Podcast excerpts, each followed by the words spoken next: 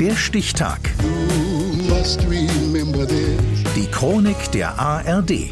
14. Februar 2013. Heute vor zehn Jahren feuerte der südafrikanische Leichtathlet und sechsfache Paralympicsieger Oscar Pistorius tödliche Schüsse auf seine Freundin Reva Steenkamp ab. Jens Otto. Not guilty, my lady. Nicht schuldig, Frau Vorsitzende. Diese Worte von Oscar Pistorius 2014 in einem südafrikanischen Gerichtssaal haben eine lange Vorgeschichte.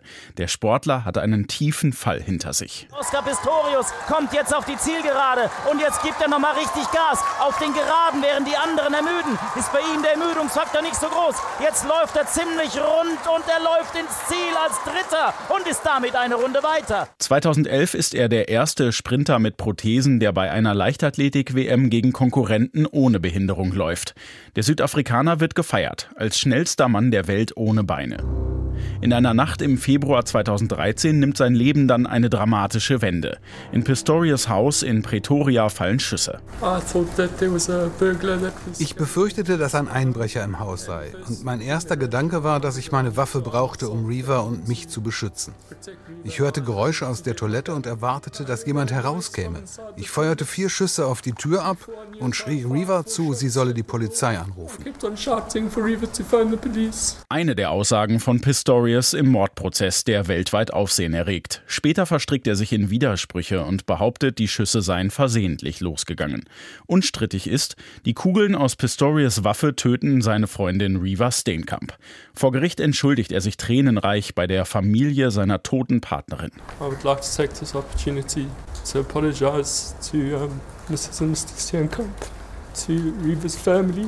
Die angesprochene June Steenkamp glaubt Pistorius nicht, dass der Tod ihrer Tochter Reva ein reines Versehen war. I'm not happy with Ich bin nicht überzeugt von der Geschichte eines Unfalls. Ich denke, da ist etwas anderes geschehen.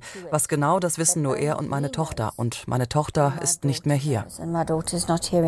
Und auch der Staatsanwalt nimmt Pistorius seine Reue und die Darstellung eines tragischen Unglücks nicht ab. Sie wissen ganz genau, dass sie auf Reva geschossen haben, klagt er an. Ein verzweifelt klingender Pistorius hält dagegen. You know exactly. You fired at Riva. I did not fire at Reva. Es läuft auf die entscheidende Frage hinaus, war es Mord oder nicht. Nach einem langen Prozess bittet die Richterin den Angeklagten, sich für die Urteilsverkündung zu erheben.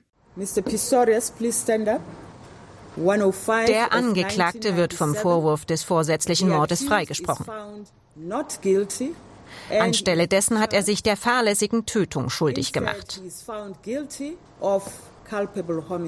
Fünf Jahre Haft für die tödlichen Schüsse. Es gibt Proteste, vielen ist die Strafe zu mild. Die Staatsanwaltschaft legt Berufung ein und ein anderer Richter befindet, das ursprüngliche Urteil ist nicht zu akzeptieren. Der Angeklagte hat selbst ausgesagt, dass er sich eine großkalibrige Waffe genommen hat, als er ein Geräusch aus der Toilette hörte. Er hat vier Schüsse durch die Tür gefeuert und nie eine glaubhafte Erklärung dafür geliefert.